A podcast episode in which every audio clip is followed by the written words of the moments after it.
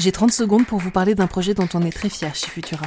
Après plus de 20 ans d'existence en ligne, on sort notre première revue papier. Un bel objet sur les sciences pour comprendre le monde de demain à découvrir début 2022 et dès à présent sur Ulule. Secret de la Lune, intelligence artificielle, agriculture et thérapie génique, explorer quatre thématiques à travers des enquêtes, des interviews, des tutos et bien plus encore. Le choix d'un financement collaboratif, c'est la garantie d'une information indépendante et transparente. Alors rejoignez les décodeurs de savoir en allant découvrir le projet dans le lien en description ou directement sur Ulule, le mag Futura.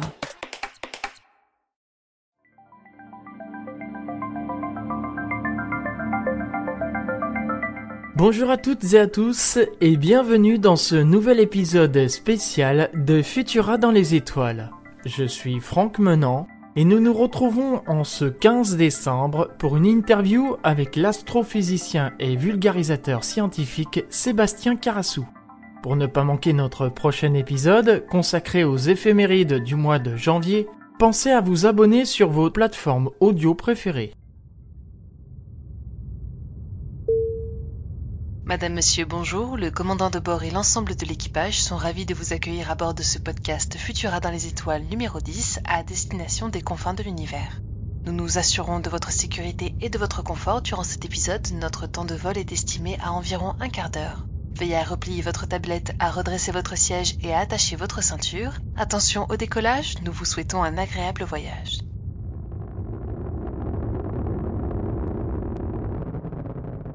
Sébastien Carassou, bonjour. Bonjour. Vous êtes auteur d'un ouvrage qui s'intitule Le cosmos et nous, grande réponse aux grandes questions.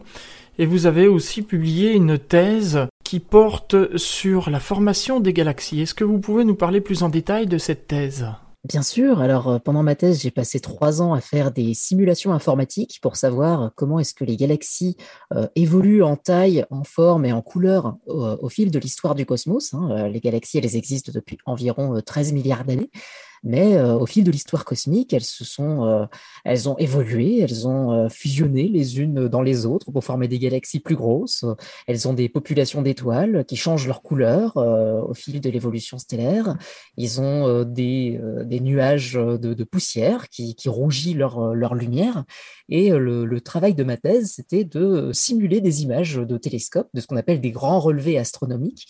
donc, ce que vous avez dans le, dans le champ profond de Hubble, par exemple, c'est une espèce d'image euh, d'une petite zone du ciel avec des milliers de galaxies qui sont des petites taches lumineuses par-dessus. Donc je reproduisais ce genre d'image euh, avec les propriétés euh, les plus réalistes des, télescopes que l'on connaisse. Et je comparais selon des, règles, des modèles d'évolution des galaxies. Donc je, faisais des univers virtuels avec des, règles d'évolution de galaxies différentes à chaque fois pour savoir lesquelles reproduisaient au mieux l'évolution des galaxies telle qu'on l'observe. Vous avez quitté l'astrophysique pour vous lancer dans la vulgarisation scientifique. Pourquoi ce choix? Alors il y a plusieurs, raisons. Hein. Euh, l'une de ces raisons, c'est euh, une raison euh, politique. Hein. La recherche aujourd'hui, c'est un milieu assez précaire, surtout pour des jeunes chercheurs. Et les dernières lois en vigueur sur sur l'évolution de, la recherche ont fini par conforter ma décision de quitter le milieu académique. Euh, en, général, à la suite d'une thèse, on demande aux jeunes chercheurs de faire euh, plusieurs post-docs. C'est des CDD qui sont entre 2 et 4 ans à peu près, euh, qu'on doit faire dans différents laboratoires à travers le monde, dans l'espoir d'avoir un poste permanent par la suite. il se trouve que les postes sont très très rares et très demandés par des gens très très compétents aujourd'hui. Et euh, voilà, ce, jeu académique, je le trouvais assez, euh, assez anxiogène. Et donc, euh, sur le long terme, j'avais pas forcément envie de, de continuer dans, dans, cette voie-là, malgré le fait que j'aime beaucoup le, milieu de la recherche et que c'est un milieu que je trouve passionnant avec des gens passionnés. Mais, mais voilà. Et puis, la vulgarisation me plaisait de plus en plus. J'avais commencé au début de ma thèse une chaîne YouTube avec, avec mon ami Étienne Ledollet qui s'appelle Le Sense of Wonder, sur lequel on partage à un public large notre émerveillement face aux sciences de, l'univers. Et cette chaîne, elle a relativement bien marché et elle nous a permis de, enfin, elle m'a permis en tout cas euh, de me lancer euh, en freelance en tant que vulgarisateur scientifique euh, indépendant et en tant que vidéaste vulgarisateur.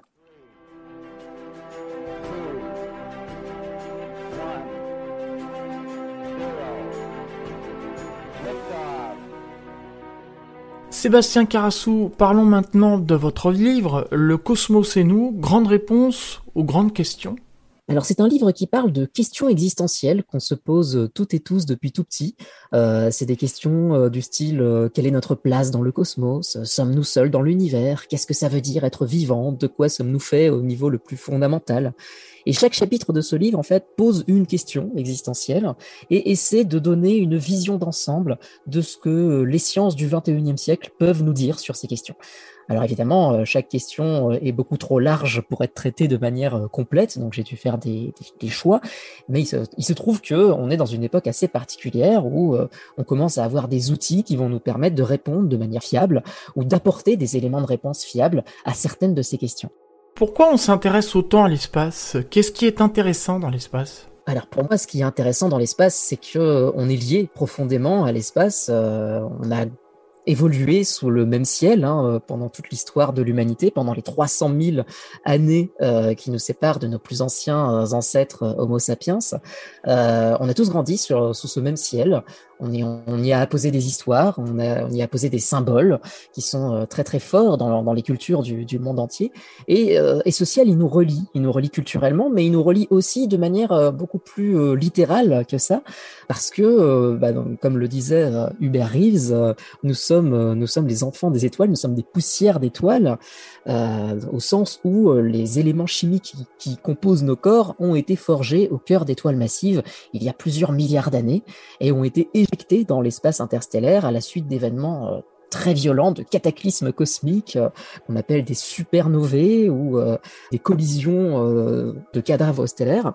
Et ça nous relie de manière symbolique, poétique, mais aussi très très littérale au reste du cosmos. Donc pour moi, quand on regarde l'univers, on regarde quelque chose auquel on est fondamentalement lié, et ça nous relie à quelque chose d'infiniment plus vaste que nous. Et pour moi, c'est ça que, je trouve beau et que j'essaye de transmettre à travers mes œuvres. Sébastien Carassou, en observant l'univers, ça nous en apprend plus sur nous, sur nos origines? Oui, oui, je pense que c'est aussi, aussi ça qui nous intéresse quand on regarde, quand on regarde le cosmos. Comme la, vitesse de la lumière est finie, plus on regarde loin, plus on regarde dans le passé de l'univers, et ça nous permet de reconstruire l'évolution de l'univers depuis, euh, depuis 13,8 milliards d'années, hein, depuis le Big Bang. Donc ça nous, ça nous ramène à nos, à nos origines. Alors, on peut, en, cosmologie, on ne parle pas vraiment d'origine, on parle plutôt d'un mur, le, mur de Planck, qui est cet horizon. Les lois de la physique telles qu'on les connaît euh, ne peuvent pas dire quelque chose de pertinent sur l'évolution de l'univers. Donc l'univers tel qu'on le connaît, il a 13,8 milliards d'années, il n'a pas forcément été créé à ce moment-là, donc on ne peut pas parler vraiment d'origine de l'univers, contrairement à ce qu'on peut entendre beaucoup dans les ouvrages de vulgarisation ou dans les documentaires. Mais, euh, mais par contre, euh, oui, les sciences de l'univers, l'exobiologie, euh, euh, la biologie, la géologie nous renseignent sur les conditions, par exemple, d'apparition de la vie sur Terre. Et, euh, là, on peut parler vraiment de nos origines au sens large du terme, au sens de l'origine du vivant sur Terre. Et en matière d'astronomie, Sébastien Carassou, ça peut nous expliquer comment se sont formées les galaxies et autres objets qu'on peut trouver dans l'univers? Absolument. Donc l'univers tel qu'on le connaît, euh, c'est-à-dire l'univers observable, la partie de l'univers euh, qui est accessible théoriquement par euh, nos télescopes, c'est une espèce de boule qui est centrée sur la Terre et qui contient plus de 2000 milliards de galaxies qui ont existé depuis environ 13 milliards d'années. Ça, on peut le voir euh, notamment en, en, observant ce qu'on appelle le rayonnement de fond diffus cosmologique, qui est la plus vieille lumière qui a été émise par l'univers qu'on peut capter par nos télescopes aujourd'hui, et qui a été émise 380 000 ans après le Big Bang. Et euh, dans cette lumière, on peut euh, inférer des, des, des, les, propriétés de l'univers primordial, de l'univers primitif, lorsqu'il avait, lorsqu'il était à 3000 degrés, lorsqu'il était une espèce de brouillard ultra chaud d'hydrogène de, de, et d'hélium qui rayonnait à 3000 degrés. Aujourd'hui, l'univers s'est bien refroidi. Euh, aux grandes échelles, il est à 3 degrés au-dessus du zéro absolu, donc à moins 270 degrés.